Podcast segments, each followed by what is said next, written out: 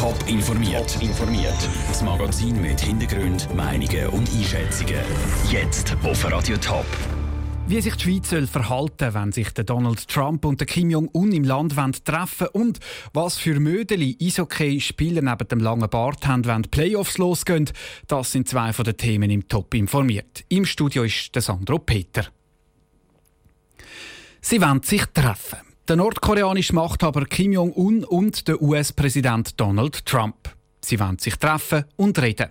Das, nachdem beide lang mit den Säbel gerasselt und Kriegsrhetorik gebraucht haben. Die Lage scheint sich also zu entspannen. Aber wo soll das Treffen sein? Peter Hanselmann.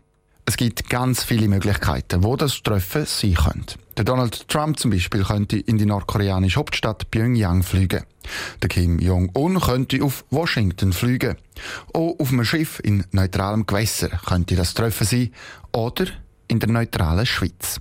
Das wäre zumindest eine Möglichkeit, sagt der ehemalige Diplomat und Präsident von Swiss Diplomats Zurich Network, der Max Schweitzer.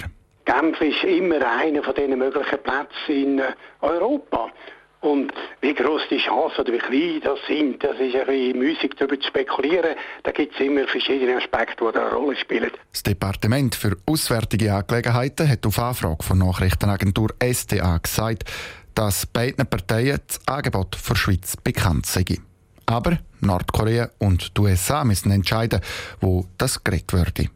Eine Haltung der Schweiz, die Max Schweizer begrüßt. Auch falls denn das Treffen tatsächlich zu Genf wäre, dürfte sich die Schweiz nicht im Vordergrund drängen und sich mit dem Treffen brüsten. Es gibt das Beispiel, wo zum Beispiel der Bundespräsident Furler seine Zeit, äh, wo er das natürlich genüsslich eben gemacht hat, sich recht im Vordergrund drängt. Aber das ist nicht der Geist von der guten Dienst.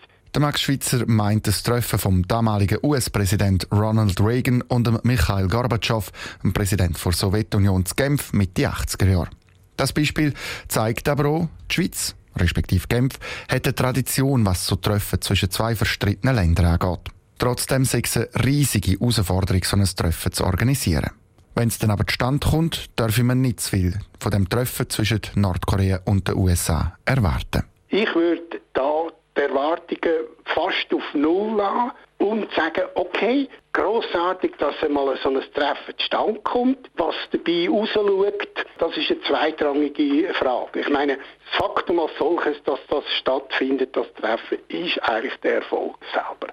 Das genügt schon fast. Wo denn der Erfolg kann gefeiert werden zu Genf, auf einem Schiff, zu Korea, in den USA oder sonst, das ist im Moment noch nicht klar.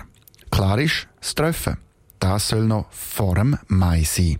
Der Beitrag von Peter Hanselmann. Auch wenn sich Donald Trump und Kim Jong-un treffen, die USA halten weiterhin an den Sanktionen gegen Nordkorea fest. Es sei Zeit, um sich von der Raiffeisenbank zu verabschieden, sagt der Johannes Rüegsturm zu seinem Rücktritt als Verwaltungsratspräsident an einer Pressekonferenz. Sekunden später stürmt er aus dem Saal. Sein Platz am Mikrofon und auch das Amt als Verwaltungsratspräsident übernimmt vorübergehend Pascal Gantenbein. Er ist ab sofort für das Verfahren rund um den Fall vom ehemaligen Raiffeisenchef Pierin Vinzenz zuständig. Dem wird vorgeworfen, dass er sein Amt als Raiffeisen-Chef ausgenützt hat und sich privat an Geschäften der Bank bereichert hat. Für den neuen Verwaltungsrat Pascal Gantenbein sind jetzt drei Punkte zentral. Der erste Schritt, es geht darum, dass man die Untersuchung leitet. Zum Zweiten ist es so, dass wir sicherstellen müssen, dass es die internen Kontrollmechanismen gibt. Und der dritte Punkt ist, dass ich rausgehe zu Mitarbeitenden, zu Kunden. Es ist wichtig, dass ich das Vertrauen wieder gewinne.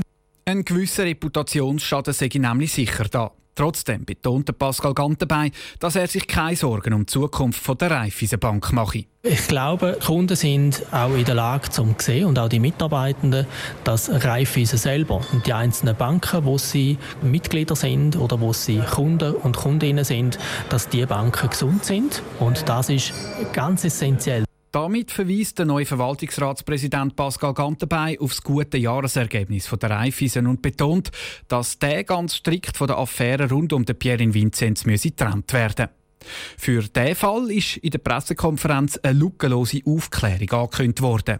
Die sollen externe Stelle leiten und wer das sein wird, das ist bis jetzt nicht bekannt. Für die nächsten zwei Monate rühren die Hockeyspieler der National League wieder ihre Rasierapparat in Ecken. Es ist nämlich wieder Playoff-Zeit. Zeit, um den Playoff-Bart wachsen zu lassen. Der ist aber nur eins von vielen Playoff-Ritualen. Stefanie Brändle hat mit aktiven und ehemaligen Spielern über ihre Mödeli geredet. Es ist die Zeit im Jahr, wo sich jeder Hockeyaner am meisten darauf freut. Die Playoffs. Und genau darum ist die Vorbereitung bei vielen ganz andere als in der Meisterschaft. Jeder Spieler hat so ein sein persönliches Ritual. So auch der André Röteli, der mit Bern, Lugano und Zug den Schweizer Meistertitel geholt hat. Ich hatte noch einen Ablauf im Tag, der für mich immer ein bisschen ähnlich war. Sei es mit leicht erholen Powernap oder ein gewisses Video noch von, von Hockey-Games, was ein bisschen geschaut. Und so habe ich ein bisschen mein Ritual probiert, gleich abzulaufen von Spiel zu Spiel. Im Gegensatz zum André Röteli hat Michael Liniger, der mit Kloten dreimal einem Playoff-Final war, kein fixes Ritual gehabt. Er hat aber immer wieder etwas Neues ausprobiert. Es hat gewisse Sachen gegeben, zum Beispiel, dass ich die Initialen von meinen Kindern auf den Stock geschrieben oder so, oder irgendwie ein Zeichen auf den Stock gemacht und wenn ich ihn getroffen habe, dann habe ich das eigentlich weiterhin beibehalten. Aber es ist dann irgendwie, wenn sechs, sieben Spiele nicht geklappt hat, ist das Ritual auch schon wieder vorbei gewesen. So unterschiedlich wie sich die einzelnen Spieler vorbereiten, machen es auch die verschiedenen Teams als Ganzes. Die einen haben aus ihrem Clubwappen ein Zusammensetzung gemacht und jedem Spieler ein Style gegeben.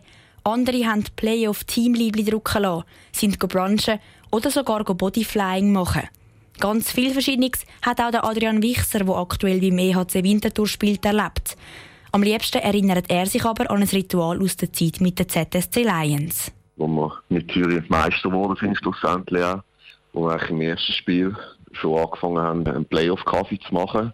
Das heisst, den Tag vor dem Spiel am 4 haben wir uns ein paar zusammen im Bett getroffen und die einen haben ein Bier genommen, die anderen haben einen Kaffee getrunken und ein Cola und das hat sich eigentlich durchgezogen, die ganzen Playoffs. Mit dem Lachen betonte Adrian Wichser aber, dass es einmal nie mehr als ein Bier war. Der Beitrag von Stefanie Brändle.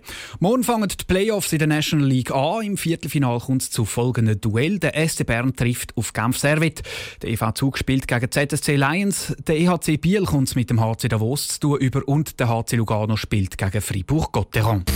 Top informiert, auch als Podcast. Mehr Informationen gibt's auf toponline.ch.